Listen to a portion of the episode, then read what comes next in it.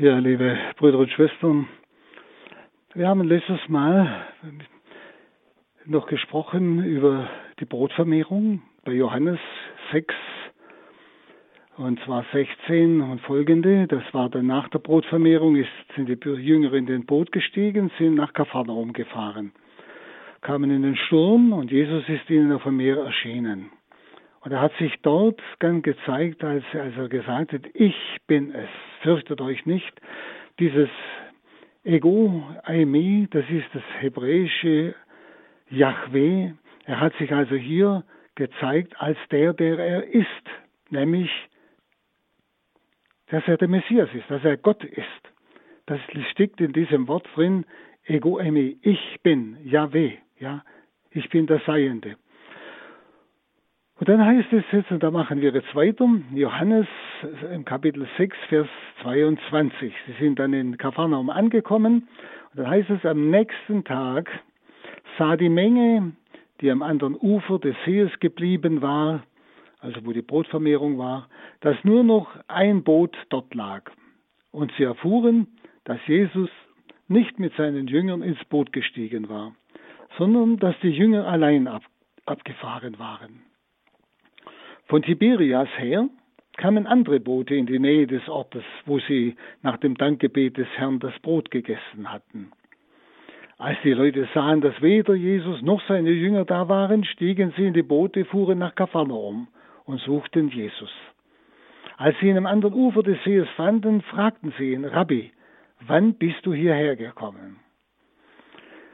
Also es geht hier um Folgendes. Das heißt am anderen Tag, am Tag darauf, das heißt am Tag nach der Brotvermehrung. Da kamen sie also nach Kapharnaum, wo Jesus nun inzwischen angekommen war mit seinen Jüngern. Es soll also hier der Zusammenhang aufgezeigt werden von der Brotvermehrung zu der Rede Jesu in der Synagoge von Kapharnaum, nicht damit wir spüren oder dass der, der Leser oder der Betrachter des Wortes Gottes hier diesen Zusammenhang hat. Die Brotvermehrung war ein Bild, ein Vorbild für das, was Jesus jetzt offenbart in der Synagoge von Kapharnaum. Und da heißt es nämlich jetzt im Vers 26. Die haben ja gefragt, nicht, wann bist du hierher gekommen? Jesus antwortete ihnen, Amen, Amen, ich sage euch, Ihr sucht mich nicht, weil ihr Zeichen gesehen habt, sondern weil ihr von den Broten gegessen habt und satt geworden seid. Also Jesus durchschaut die Absicht der Leute, die ihn jetzt suchen. Die haben gestern von den Broten gegessen, die sie umsonst bekommen haben. Und jetzt suchen sie ihn wieder. Warum suchen sie ihn? Jesus hat sie durchschaut und er sagt deshalb Amen, Amen. Das ist absolut sicher. Ihr sucht mich nicht, weil ihr Semaya, das heißt göttliche Zeichen gesehen habt, sondern ihr sucht mich, weil ihr von den Broten gegessen habt und satt geworden seid. Also er sagt ihnen klipp und klar, ihr habt gar nicht verstanden, was ich durch die Brotvermehrung sagen wollte. Sie haben einfach nur auf das Brot geschaut. Sie haben nicht auf den geschaut, der es gibt. Sie haben nicht auf den geschaut, der die Brote vermehrt hat. Also auf den, denn das kann ja kein Mensch, der zugleich Gott ist. Sie haben also nicht das Zeichen in der Brotvermehrung verstanden, dass es eine Offenbarung Gottes ist, denn nur Gott kann so etwas tun, sondern sie sind gekommen, ihn zu suchen, um wieder billig zu Brot zu kommen. Nicht? Denn wahres Sehen von Zeichen, nicht? Das sagt er, äh, ihr, seid, ihr sucht mich nicht, weil ihr Zeichen gesehen habt, sondern weil ihr Brote gegessen habt. Dieses Sehen von Zeichen, was er hier meint, heißt den göttlichen Sinn der Taten Jesu erfassen. Den göttlichen Sinn. Nicht einfach nur, damit sie satt geworden sind. Er hat ja nicht bloß die Brote vermehrt, damit die nicht verhungern. Nicht? Sondern sie sollten in diesem Zeichen der Brotvermehrung den göttlichen Sinn der Tat Jesu erfassen. Die Brotvermehrung hat sie also nicht zu einer tieferen Einsicht geführt, dass er der Messias ist. Sie haben in ihm bloß einen Wundertäter gesehen, der ihnen billig Brot verschafft. Also ihr Sinnen, ihr Suchen, warum sie jetzt gekommen sind nach Kapharnaum, um wieder, ja, in jedem Fall billig zu Brot zu kommen, wie Jesus ihnen vorhält. Ihr Sinnen und Suchen geht nicht auf Höheres. Sie suchen also nicht in Jesus den Erlöser, nicht den, der ihnen eine frohe Botschaft verkündet. Sie suchen nicht in ihm das Höhere. Die Hauptsache ist nur für sie, dass sie satt werden. Liebe Brüder und Schwestern, das ist ein sehr massives Wort. Und ich weiß auch nicht, wie, ob wir heute anders oft sind, dass wir oft nur das Irdische sehen, aber nicht in den Zeichen, auch in allen möglichen Zeichen der Zeit, durchschauen, was Gott uns damit offenbaren will, was er andeuten will, was er sagen will. Nicht? So wir sehen nur das Äußere und bleiben am Äußeren hängen und sehen nicht das Samaion, das Zeichen, das göttliche Zeichen, die göttliche Antwort. Dann 27. Müht euch nicht ab für die Speise, die verdirbt, also das irdische Brot, sondern müht euch ab für die Speise, die für das ewige Leben bleibt und die der Menschensohn euch geben wird. Denn ihn hat Gott, der Vater, mit seinem Siegel beglaubigt. Also er sagt, müht euch nicht ab um die Speise, die verderblich ist, Brot, das vergeht, sondern die Speise, die ins ewige Leben bleibt, eine Speise, die mir ein Leben gibt, das über mein Leben hinausgeht, die der Menschensohn euch geben wird, wird, sagt er. Das kommt ja dann im Abendmahlsaal.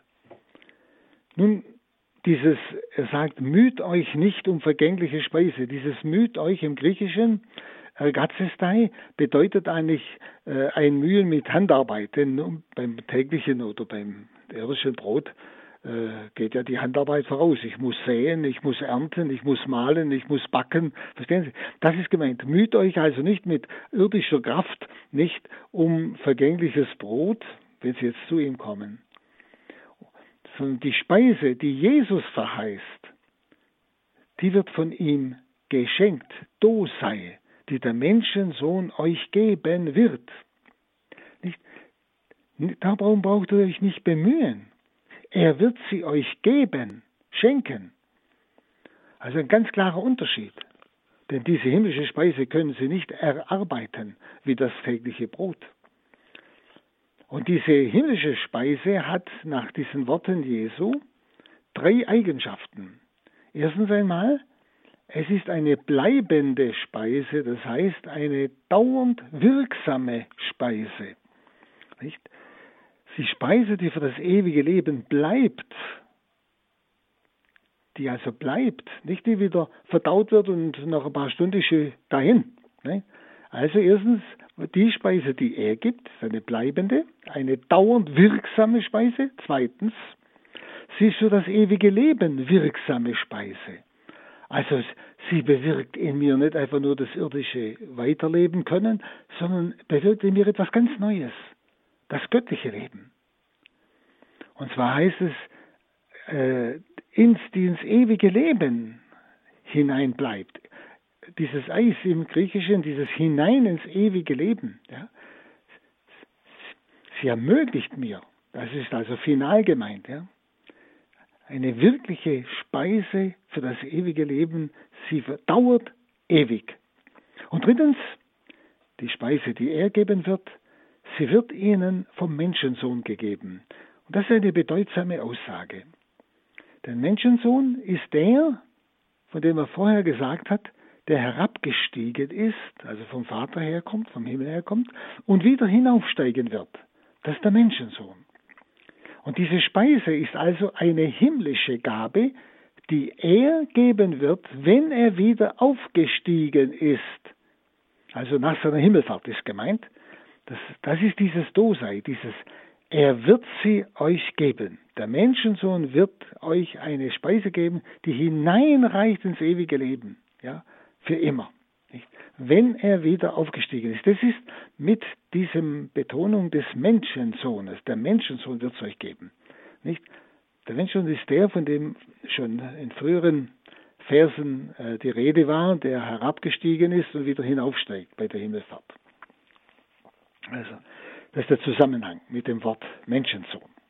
Nun, mit dieser himmlischen Gabe ist sowohl Jesus selbst gemeint, er ist diese Gabe des Vaters an uns, aber auch als Heilsmittler ist gemeint. Er als Heilsmittler ist diese himmlische Gabe. Und es ist zugleich die Eucharistie gemeint, von der er nachher sprechen wird.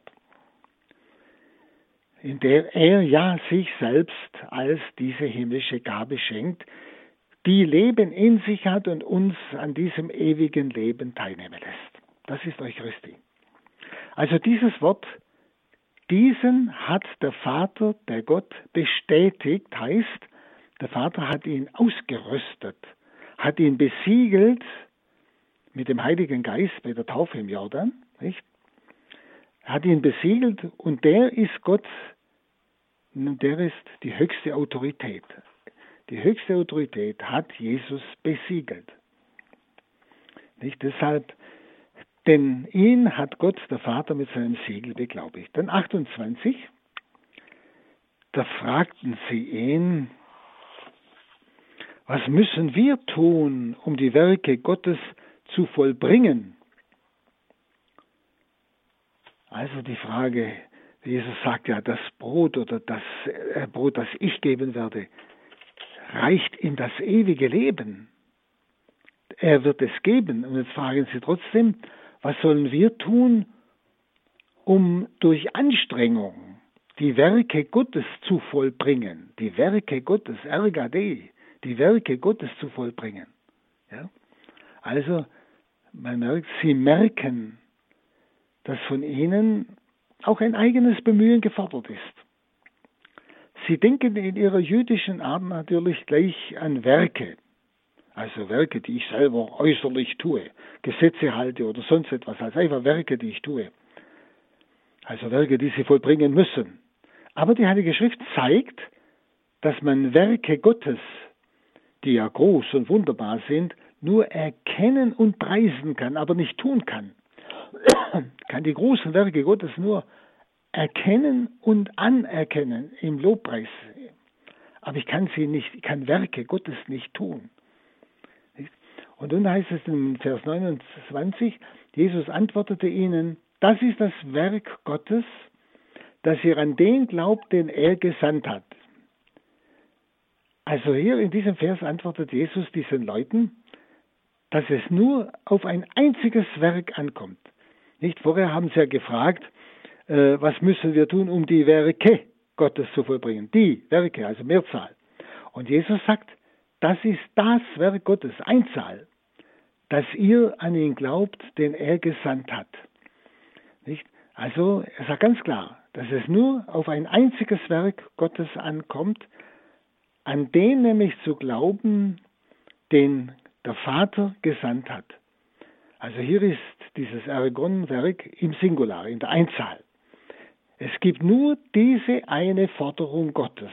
Auf unsere Frage, Herr, was muss ich tun? Das ist ja auch unsere Frage, nicht? Was müssen wir tun, um dieses Brot zu empfangen, das ins ewige Leben reicht? Es gibt nur diese eine Forderung Gottes, nämlich Glauben. Glauben ist die alleinige und unerlässliche Antwort des Menschen an diesen Offenbarer, nämlich Christus, an diesen Heilsbringer, den Gott gesandt hat. Der Glaube, die, das einzige Werk, das Gott von uns erwartet, damit er das tun kann, was wir niemals können. Uns Leben geben, Brot, das Leben wirkt in uns in die ganze Ewigkeit hinein. Also hier geht es um den Glauben an Jesus als Messias und Heilbringer. Er bringt das Heil. Also aller Gesetzeseifer, wie er damals von Pharisäern als das Wichtigste angenommen war, aller Gesetzeseifer bleibt nutzloses Werk. Nicht? Ich Natürlich ist es nicht falsch, das Gesetz Gottes zu erfüllen, verstehen Sie? Aber es muss aus der Liebe zum Herrn kommen, nicht weil ich mit dem, was ich tue oder wenn ich Bußwerke tue oder faste, dass ich das nur tue, um etwas zu erreichen. Also so, das schaffe ich selber. Dieses ewige Leben schaffe ich selber. Ich tue Buße oder ich faste oder ich bete oder. Nein, ich sollte das zwar alles tun. Aber ich sollte das alles aus der Liebe zum Herrn tun. Nicht als ein Werk, mit dem ich das ewige Leben erarbeite. Ich sag's mal so gerade. Also er sagt, aller Gesetzeseifer bleibt nutzloses Werk, wenn sie Jesus selbst nicht erkennen. Werk Gottes ist also der Glaube an den Gottgesandten. Und zwar nicht als Tat, als Leistung, sondern als Antwort, die nie ohne Gottes Anruf möglich ist. Nicht?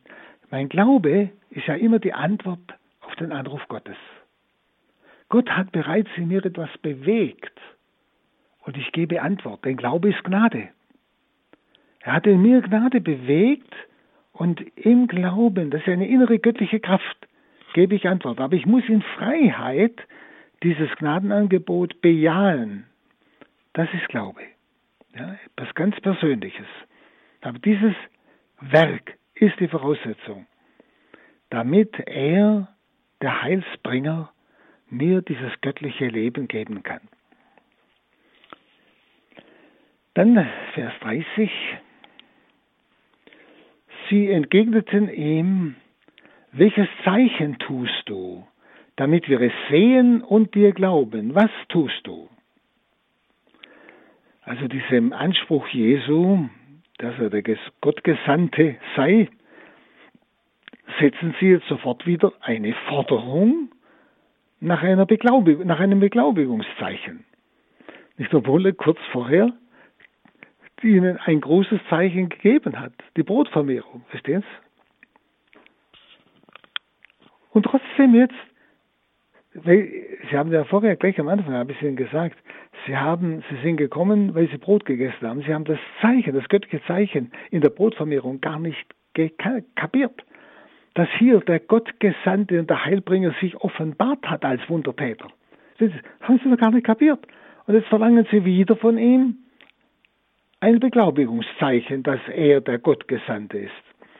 Und liebe Zuhörer, ich denke, wir haben, Gott hat uns schon manches Zeichen gegeben. Und es geht uns nicht auch manchmal so, dass wir in irgendeiner schwierigen Situation wir von Gott schon wieder ein neues Zeichen verlangen. Es genügt uns nicht, dass er sich uns schon einmal klar offenbart hat, dass wir wirklich überzeugt waren, er ist es. Ja? Und sie verlangten also, äh, es müsste ein sichtbares Zeichen sein, und es müsste himmlisch sein. Aber genau das war doch die Brotvermehrung. Ein sichtbares Zeichen und es konnte nur vom Himmel kommen.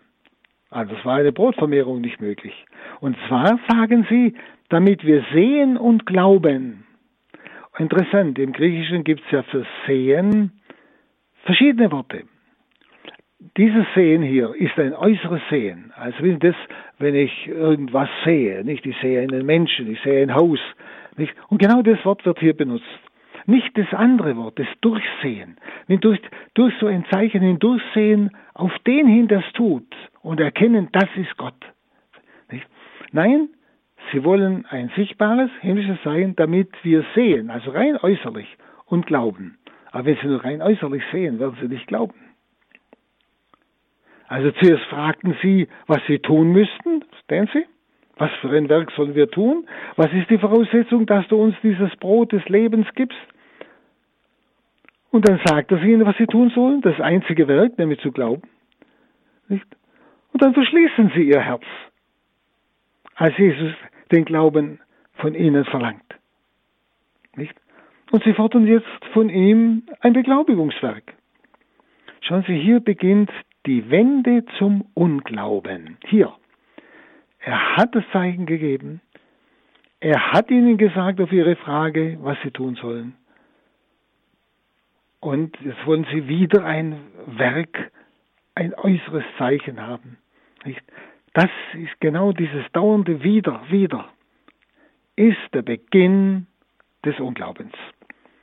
Einer ungläubigen Zeichenforderung hat Jesus sich immer widersetzt. Einer ungläubigen Zeichenforderung. Sie, Sie glauben ja jetzt nicht auf das große Zeichen der Brotvermehrung. Was soll er nochmal ein Zeichen tun? Das ist eine ungläubige Zeichenforderung. Sie glauben ja gar nicht. Und beim nächsten Zeichen werden Sie wieder nicht glauben, weil Sie sich innerlich verschließen. Sie wollen ihn als Messias nicht anerkennen. Das war sehr bewusst. Dann der Vers 31. Unsere Väter haben das Manna in der Wüste gegessen, wie es in der Schrift heißt. Brot vom Himmel gab er ihnen zu essen. Also der Hinweis auf das Manna hätte er eigentlich die Antwort in der Brotvermehrung erhalten. Nicht? Jetzt sagen sie zu Jesus, unsere Väter haben das Manna in der Wüste gegessen. In der Schrift sagt, Brot vom Himmel gab er ihnen zu essen. Nicht? Aber das hätten sie ja bei der Brotvermehrung schon verstehen können. Das war ja Brot vom Himmel. Ja. Dann der Vers äh, 32. Jesus sagt nun zu ihnen, er gibt ihnen jetzt Antwort. Und wieder Amen, Amen. Das ist dieses ganz starke Amen, das ist absolut sicher, was er jetzt sagt. Da gibt es gar nichts zu deuten. Nämlich, ich sage euch, nicht Mose hat euch das Brot vom Himmel gegeben, sondern mein Vater gibt euch das wahre Brot vom Himmel. Amen, Amen. Also nochmal diese ganz feste Betonung. Nicht Moses gab euch das Brot vom Himmel. Der Moses hat ihnen das Manna nicht gegeben. Nicht, wie sie da sagen. Unsere Väter haben das Manna gegessen, nicht das Brot vom Himmel gab er ihnen vom Mose her, nicht? Nein, er hat gesagt, Mose hat euch das nicht gegeben, das Brot vom Himmel, sondern mein Vater gibt euch das wahre Brot vom Himmel. Und dieses Brot, sagt er, gibt der Welt das Leben. Und Jesus ist, er selber, ist dieses gegenwärtige Heil vom Himmel in Person. Und dieses äh, gibt ihnen das wahre Brot vom Himmel, das wahre. Wissen Sie, das Manna war ja nur ein Vorbild, war ja nur ein Zeichen für den, der der Welt das Leben gibt, für das wahre Brot vom Himmel. Und Jesus nennt sich ja jetzt am Anfang immer zuerst selbst. Er ist das wahre Brot vom Himmel. Er ist der Heilsvermittler. Dann 33, denn das Brot, das Gott gibt, kommt vom Himmel herab und gibt der Welt das Leben. Das Brot Gottes ist der aus dem Himmel herabkommende. Denn das Brot, das Gott gibt, kommt vom Himmel herab. Wer, ja, was ist das? Das ist Jesus, der Menschensohn, der von, von oben herunterkommt. Er ist das Brot des Lebens. Das Brot, das Gott gibt, kommt aus dem Himmel herab. Er ist der Herabkommende. Und der, der, der Welt, das Leben gibt. Und Welt ist bei Johannes ja die wiedergöttliche Welt, als negative, die wiedergöttliche Welt. Und genau dieser wiedergöttlichen Welt, die will er gewinnen und ihr das Leben geben, denn sie hat kein Leben. Und weil dieses Brot, nämlich Jesus selber, vom Himmel stammt, vermag dieses Brot göttliches Leben zu geben. Und zwar der Welt, nicht bloß Israel. Nicht? Das ist ja, er spricht ja zu den Juden. Nicht bloß Israel. So wie das Manna, das war nur für die Israeliten. Das ist der Unterschied. Jetzt das Brot, das jetzt vom Himmel kommt, das Jesus selber ist zuerst einmal, gibt der ganzen Welt das Leben, nicht bloß Israel. Das ist die entscheidende Fähigkeit und Funktion dieses Brotes vom Himmel, das vom Himmel kommt. Das ist die Person Jesu Christi selbst. Er selber. Dann 34, da baten sie ihn. Herr, gib uns immer dieses Brot. Also die Juden verstehen wieder nur irdisches, wunderbares Brot. Nur irdisches. Gib uns immer dieses Brot. Sie denken schon wieder nur ans Essen. Nur an das Irdische. Sie haben wieder nicht kapiert, was er sagt. Wenn Sie, das ist etwas ganz Typisches, wenn die Menschen ihr Herz verschließen. wenn sie bewusst nicht glauben wollen. Nicht? Und das ist, das ist das große Problem heute auch. Schon wie viele, auch Getaufte, sie glauben nicht mehr. Sie sagen zwar, ich bin Christ, ich bin katholisch und so, ja, aber Glauben ist was anderes. Glauben ist Antwort geben auf diese göttliche Anregung in mir. Heißt sich ganz auf diesen Gott einlassen. Glauben heißt sich auf diesen Gott hin riskieren, damit er sich immer mehr mir offenbart. Und wenn er sich mir offenbart, erkenne ich ihn ja. Ich werde nicht überredet oder, oder betötet, verstehen Sie? Je mehr ich mich öffne, aber ich muss diesem großen Gott mich öffnen, dass er sich mir offenbart. Er zwingt sich mir nicht auf. Aber hier ist immer wieder dieses, dauernd sollte sich Gott beweisen, dauernd soll sich Gott beweisen. Ist doch heute auch so, nicht? Wenn, Sie, man wenn man so jetzt momentan so hineinhört, auch in die Kirche, durch diese ganzen Rundfragen, nicht, die vom Papst her gekommen sind, nicht? Und wenn man dann hört, was dann für Antworten kommen, so gleichsam, wie ich es jetzt gelesen habe gestern, nicht? Ja, die meisten Christen, die noch in die Kirche gehen, nicht? Die tun das ja gar nicht mehr, was die Kirche lehrt. Das passt ja gar nicht mehr zusammen. Also Gott muss sich ändern, nicht der Mensch. Das ist ein Wahnsinn. Das ist ein Wahnsinn. Das ist genau dieser Unglaube. Das ist genau dieser Unglaube. Man hat sich auf ein Leben eingelassen, wo der Mensch tut, was er will. Was ihm gut tut, meint er, das ist richtig oder muss Gott mitmachen. Er fragt nicht mehr, schadet es oder schadet es nicht. Was will Gott? Und Gott will mein Bestes. Gott will ja nicht etwas von mir, äh, nur willkürlich, sondern er will das, was mir wirklich zum Heile ist, hier in dieser Welt und in der Ewigkeit. Und heute lebt man und verkündet man, genau das, das Gegenteil. Das, was dir gut tut, was dir Lust verschafft, das ist gut für dich, dich. Und jetzt tut man das, man tut anderes, man lebt anders, als die Kirche lehrt. Das heißt, was lehrt die Kirche? Die Botschaft Jesu, nicht? Das Evangelium. Also muss die Kirche sich, muss Christus sich verändern, muss Gott sich verändern. Das ist ein Wahnsinn. Aber schauen Sie, das, hier haben Sie die Wurzel. Das ist Unglaube. Nicht? Jetzt sollte sich Gott wieder beweisen, dass er doch recht hat, so ungefähr. Ja? Das macht er nicht. Aber dort, wo Menschen sich diesem Gott öffnen, da erkennen sie, was das Richtige ist. Und die Menschen, die nur noch das tun, was ihrer Gier entspricht und ihrer Leidenschaft, die hören gar nicht mehr, die fragen gar nicht mehr, Herr, was ist dein Wille? Die öffnen sich gar nicht mehr dieser Botschaft. Das ist, das ist heute unmodern, das ist, das ist verkehrt und die Kirche muss sich ändern. Verstehen Sie? Es ist gar keine Öffnung mehr da für die Botschaft Jesu, sondern es muss anders sein, weil wir anders leben. Das ist es genau, das ist Unglaube, Leute.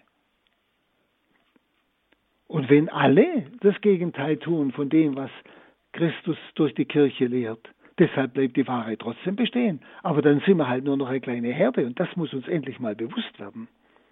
Aber hier haben Sie äh, gerade bei, dieser, bei diesem sechsten Kapitel bei Johannes, das ist ganz, ganz wichtig, da haben Sie viele ja, Wurzeln für manches Unheil heute, für manche Verhaltensweisen von Getauften, die eigentlich nicht mehr glauben.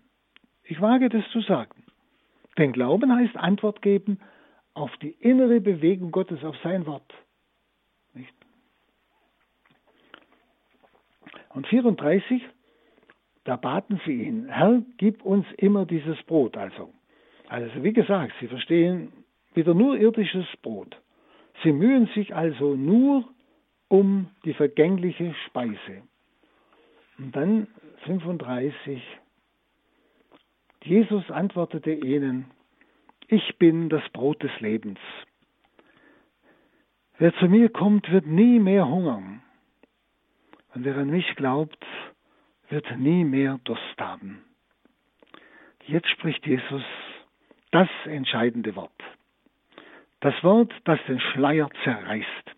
Ich sage es jetzt mal griechisch. Ego eimi, ho artus tes to es. Ich bin das Brot des Lebens. Er sagt es ganz deutlich, ohne Umschweife, dass Sie, dass Sie es jetzt wirklich mal kapieren sollten. Ich bin, und wiederum hier ist dieses Ego Eime, hebräisch Yahweh. Ich bin, das ist der Gottesname, wissen Sie? Er nimmt also jetzt die Gottheit in Anspruch. Und ich, als dieser Gottgesandte und Gott selbst, bin das Brot des Lebens. Ich bin von oben gekommen. Das Brot des Himmels, das der Vater gibt, das Gott gibt, kommt vom Himmel. Alles, was vom Brot gesagt worden ist, trifft also auf Jesus zu. Er fasst es zusammen in dem Wort Brot des Lebens. Und dieses Brot vermittelt göttliches Leben, es vermittelt unvergängliches, ewiges Leben, nämlich Jesus. Und wie man sich dieses Brot des Lebens, das ja Jesus in Person ist, aneignen soll und aneignen kann, sagen die folgenden Worte, nämlich das Wort, wer zu mir kommt, nicht, da wird verdeutlicht, das wird dann verdeutlicht durch das zweite Wort, wer an mich glaubt. Bin das Brot des Lebens. Wer zu mir kommt, wird nie mehr hungern. Und wer an mich glaubt, wird nie mehr Durst haben. Also wer zu mir kommt, wird verdeutlicht durch das zweite Wort, wer an mich glaubt. Also wer Jesus sein Herz öffnet, sein Wort hereinlässt, Antwort gibt auf seine Anregung, sein Wort, dem offenbart er sich, der erlebt dieses Leben, der wird Zeuge dieses Lebens, weil er es erfährt, aber er erfährt es erst, wenn er Antwort gibt im Glauben. Glauben, wie gesagt, das Herz öffnen, Gott die Chance geben und nicht besser wissen wollen und nicht besser machen wollen. Der Glaubende empfängt also in Jesus und durch Jesus das Lebensbrot. Er wird niemals mehr hungern oder dürsten. Wissen Sie, das Hungern und Dürsten sind die Parallelen zum Alten Testament, die Parallelen zum Manna in der Wüste, Hungern und zum Wasser aus den Felsen in der Wüste, Dürsten. Das sind die Vorbilder. Und der Fels, sagt der, äh, schreibt der Paulus, der mit ihnen zog in der Wüste, ist Christus, war das Vorbild für Christus, aus dem das Wasser des Lebens kommt.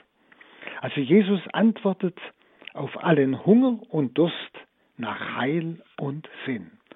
Und das ist der eigentliche Hunger und Durst. Schon immer in der Menschheit.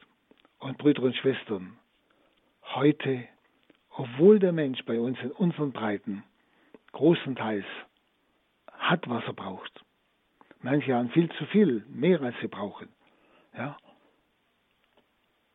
aber sie haben Hunger und Durst. Da merken Sie, warum häufen manche Leute so viel an und andere verhungern. Warum können sie nicht teilen? Wissen Sie, das ist eine Kompensation. Eigentlich haben sie Hunger und Durst nach dem Heil. Sie haben Hunger und Durst nach dem Sinn des Lebens. Und den finden sie nicht. Dieser wirklich durchtragende Sinn des Lebens. Dass ich weiß, wohin es geht, warum ich lebe. Was der Sinn auch von Leid und Tod ist. Das haben sie nicht. Deshalb kompensieren sie sich mit allem möglichen Irdischen, häufen es an. Aber das füllt den, den Hunger und Durst nach Heil und Sinn nicht aus. Darum erleben wir immer wieder, dass sich reiche Menschen einfach umbringen. Wo jeder fragt, ja, wieso denn? Hat doch alles gehabt. Um das geht es, nicht? Wer zu ihm kommt, wird nicht mehr hungern und nicht mehr dürsten. In ihm finden wir Sinn. Sogar Sinn im tiefsten Leiden, im tiefsten Leid. Einen noch tieferen Sinn. Ja? Aber wir müssen glauben. Das heißt, glauben heißt, mich öffnen und ich werde diese Kraft Gottes in mir erfahren. Ich werde das Heil in mir, selbst in der Nacht, erfahren. Das ist gemeint. Dieses Bild ist auch schon offen eigentlich für den folgenden Text,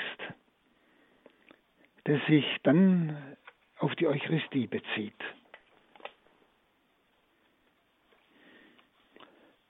Nämlich 36. Aber ich habe euch gesagt, ihr habt mich gesehen, und doch glaubt ihr nicht.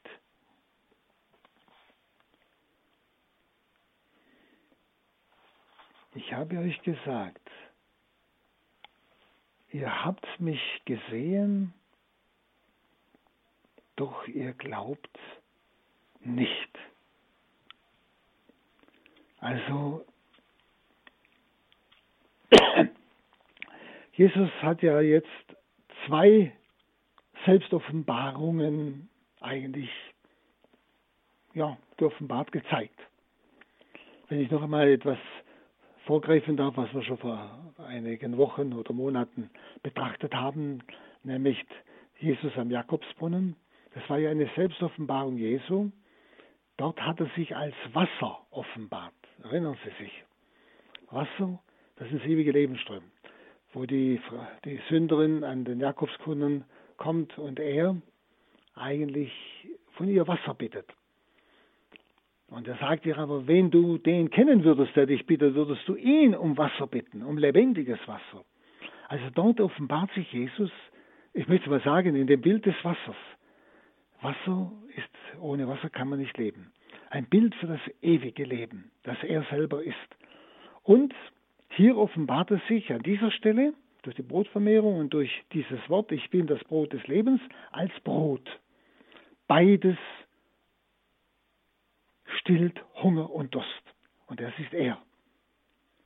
Beides ist nicht einfach nur Zugabe des Lebens, sondern unentbehrliches Lebensmittel. Unentbehrliches Lebensmittel. Und das ist Jesus, das Brot des Lebens.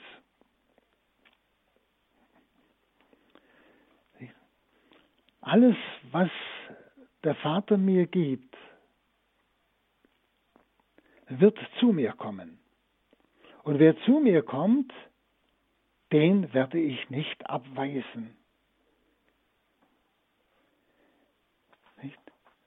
Was der Vater mir gibt, wird zu mir kommen. Und wer zu mir kommt, den weise ich nicht ab. Ein wunderbares Wort. Und das heißt also, wir sind ein Geschenk des Vaters an Jesus. Was der Vater mir gibt, wird zu mir kommen. Und wer zu mir kommt, das ist ganz konkret Personal, den werde ich nicht abweisen.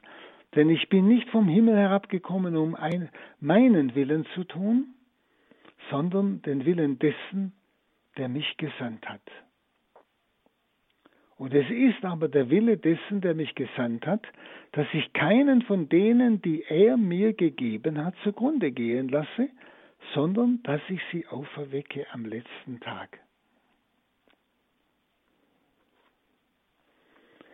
Denn es ist der Wille meines Vaters, dass alle, die den Sohn sehen und an ihn glauben, das ewige Leben haben und dass ich sie auferwecke am letzten Tag. Er hat ja vorhin gesagt in 36, aber ich habe euch gesagt, ihr habt mich gesehen und doch glaubt ihr nicht. Sie haben ihn gesehen und zwar eigentlich haben sie ihn bei der Brotvermehrung erlebt als Messias, als den, der von oben kommt, nicht bloß als Mensch. Sie haben also das wunderbare göttliche Handeln durch ihn gesehen in der Brotvermehrung. Und trotzdem glauben sie nicht. Es, und deshalb sagt er hier, es ist der Wille meines Vaters, alle, die den Sohn sehen und an ihn glauben, beides. Sie haben ihn gesehen und nicht geglaubt. Aber alle, die ihn so sehen und an ihn glauben, das ewige Leben haben. Und er wird sie auferwecken am letzten Tag. Dann 41, jetzt kommt die Reaktion auf das alles. Nämlich, da murrten die Juden gegen ihn, weil er gesagt hatte, ich bin das Brot, das vom Himmel herabgekommen ist sie murrten. Die Juden brachten also auf die Bitte Jesu um Glauben ihm jenes gleiche Murren entgegen wie einst in der Wüste. Da murrten sie ja auch. Und da kamen ja die Giftschlangen. Und die gestochen wurden oder gebissen wurden, mussten sterben. Das heißt also, dieses Murren hat als Folge den Tod. Und das merken Sie hier, da murrten die Juden gegen ihn, weil er gesagt hatte, ich bin, ego eimi, also sich als Gott gezeigt hat. Ich bin das Brot, das vom Himmel herabgekommen ist. Sie murrten. Und murren heißt in Frage stellen, zweifeln, nicht vertrauen, nicht glauben, nicht einfach sich öffnen seinem Wort, dass er sein Wort wahrmachen kann, dass er ihnen das beweisen kann, dass sie erfahren dürfen, ja, es stimmt. Er ist wirklich dieses Brot vom Himmel. Er ist der, der uns diese innere Kraft gibt, nicht?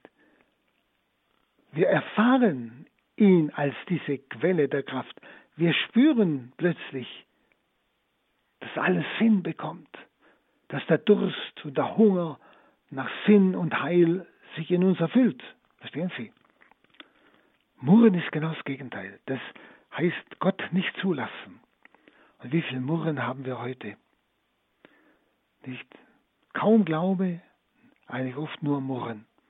Murren gegen, auch gegen Gott. Da macht es auch nicht, keine mehr richtig, kann man schon sagen langsam. Aber auch Murren gegen die Kirche, durch die Christus spricht. Nicht in Frage stellen. Nicht? Ich finde es so äh, unmöglich, wenn auch kirchliche Leute sich gegenseitig anklagen oder gegenseitig angreifen, öffentlich. Ich finde das unmöglich. Das ist ein Murren.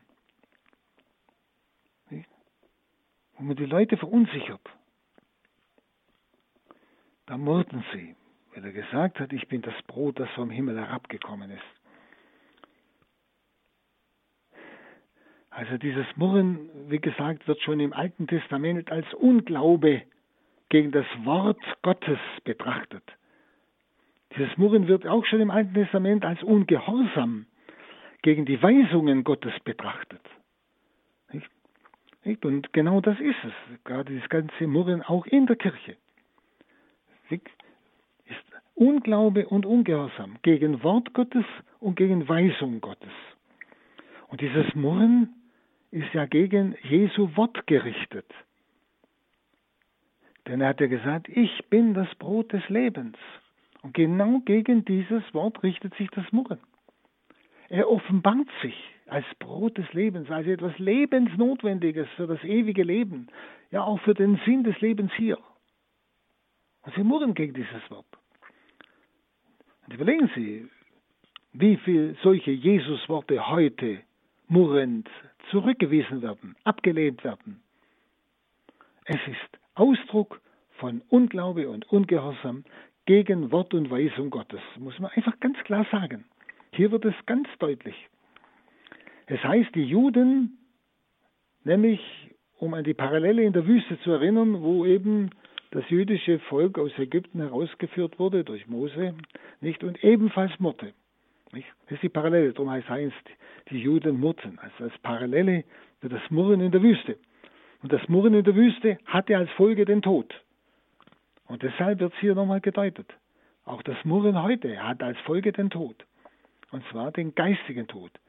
Denn ich, dann nehme ich das Brot des Lebens nicht an und damit habe ich das Leben nicht in mir. Ganz einfach.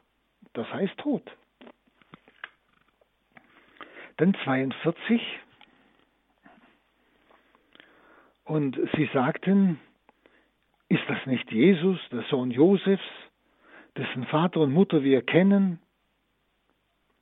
Wie kann er jetzt sagen, ich bin vom Himmel herabgekommen? Also irgendwas kapieren sie jetzt ein bisschen. Aber dieser Widerspruch, dieses Murren, gründet in ihrer Meinung, dass sie die irdische Herkunft Jesu kennen würden. Wir kennen doch den Josef, der ist der Sohn Josefs, kennt seine Mutter. Und jetzt sagt er, ich bin vom Himmel herabgekommen, nicht? Sie, sie glauben zu wissen, woher er kommt. Sie kennen seine jungfräuliche Empfängnis und Geburt nicht. Nicht? Aber sie meinen, dass sie die irdische Herkunft Jesu kennen würden. Ja? Aber sie öffnen sich deshalb ihm nicht, weil sie meinen, ihn zu kennen. So geht es uns auch manchmal, dass wir meinen, Gott zu kennen. Und wenn Gott einmal ein bisschen anders handelt, wie wir meinen, dass er ist, dann fangen wir an zu murren. Oder? Überlegen Sie. Denselben Anstoß nahmen ja auch die Leute in Nazareth damals, als Jesus nach der Taufe im Jordan nach Nazareth kam. Sie wollten ihn sogar umbringen. Was will denn der jetzt? Das ist doch der Sohn von Maria. Wir kennen ihn doch von Kindheit auf. Was, was macht der plötzlich aus sich selber? Genau dasselbe Murren. Und er konnte dort kein Zeichen tun, weil sie nicht glaubten. Sie murrten, sie sahen ihn zwar, aber sie glaubten seinem Wort nicht. Er konnte sich ihnen nicht offenbaren als das Brot des Lebens. Also ihr Unglaube gegen den himmlischen Gesandten drückt sich in dem Satz aus, wie kann er jetzt sagen, ich bin vom Himmel herabgestiegen? Wie kann er jetzt sagen, nachdem wir doch wissen, wo er herkommt? Dann 43. Jesus sagte zu ihnen, murret nicht. Also Jesus geht auf den Einwand der Juden nicht ein. Also er nimmt nicht noch einmal Stellung dazu. Murret nicht. Er mahnt sie nur. Er mahnt sie, das Murren zu lassen. Sie sollen auf Gott hören und sich von ihm belehren lassen und nicht von dem, was sie meinen zu wissen. Sie sollen auf Gott hören und sich von ihm belehren zu lassen. Sie bräuchten nur die Schriften des Alten Testamentes lesen, die Propheten, die ihn voraussagen die all diese Zeichen, die er jetzt tut, vorausgesagt haben. Sie bräuchten das, sie bräuchten bloß auf Gott hören, auf sein Wort hören. Nicht? Also nur der Glaubende wird den Anspruch Jesu bejahen, dass er vom Himmel herabgekommen ist, dass er das Brot des Lebens ist. Nur der Glaubende. Und Glaube, ich sage es Ihnen noch einmal, heißt er, der sich dem Wort Gottes öffnet und es zulässt, auch wenn er noch nicht versteht. Maria hat auch nicht verstanden. Nicht? Deshalb muss sich ja Gott uns offenbaren, weil wir nicht verstehen. Und wenn wir verstehen würden, wären wir ja wie Gott. Aber ich muss doch bereit sein, mich von Gott belehren zu lassen. Das ist das, was ich Ihnen vorher gesagt habe, auch heute, wie viele auch noch, die sie noch Christen nennen, wie die leben.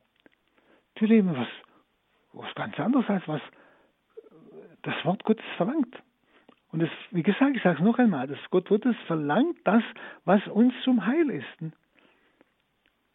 Es will uns überhaupt nicht drangsalieren oder so etwas oder uns etwas verbieten, was für uns schön wäre. Sondern es geht darum,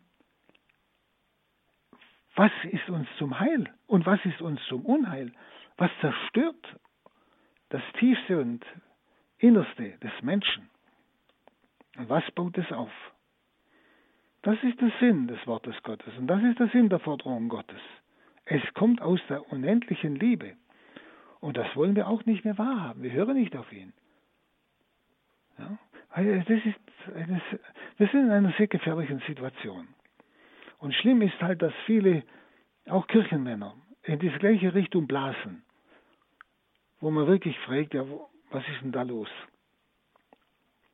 Wo ist da noch Glaube an das Wort Gottes? Ein sich öffnen, diesem Wort Gottes. Ein für Christus Zeugnis geben, einhalten. Dann Vers 44. Niemand kann zu mir kommen, wenn nicht der Vater, der mich gesandt hat, ihn zu mir führt. Und ich werde ihn auferwecken am letzten Tag. Also nur der kann zu ihm kommen, den der Vater bewusst zieht. Also ich wieder, das kam ja vorhin schon einmal, Sie erinnern sich. Der Vater zieht. Das ist, wenn Sie, und Glaube ist nur noch Antwort geben auf das Ziehen des Vaters. Dass innerlich in mir etwas ist, wo ich spüre, eine Gnade, ich kann auf Gott hören, wenn ich will. Wenn ich will. Ja? Nur der kann zu Jesus kommen, den der Vater bewusst zieht. Und der Vater will ja jeden ziehen. Es ist das liebevolle, kann man sagen, An sich ziehen. Ja, ein gnadenhaftes An sich ziehen. Und Sie können das manchmal bei Menschen erleben, die vollkommen fern von Gott sind. Auf einmal spüren sie so ein Angezogensein von Gott und sie öffnen sich und kommen zu einem tiefen Glauben. Und der Glaube empfängt dann dieses lebendige Brot vom Himmel, kann man sagen, Jesus. Im Propheten Hosea 11,4, da heißt es, mit Banden der Liebe zog ich sie. Mit Banden der Liebe, sagt Gott. Ohne Gottes Zielen, das heißt ohne Gnade, kann ich nicht an Jesus glauben. Deshalb ist Glaube nur noch Antwort auf dieses Zielen, auf diese Gnade. Aber wenn der Mensch nicht will, wenn er, sein, wenn er seinen Trieben mehr folgen will oder seinen, was er will für sein Ich, dann kann die Offenbarung Gottes nicht folgen. Und dann kommt das Wort noch, und ich werde ihn auferwecken am letzten Tag. Das ist, sagen wir noch einmal, wie ein Bogen vom ersten Zug der Gnade, die der Mensch spürt, bis hin zur Vollendung, nämlich am letzten Tag wo sein Leben abgeschlossen und vollendet ist.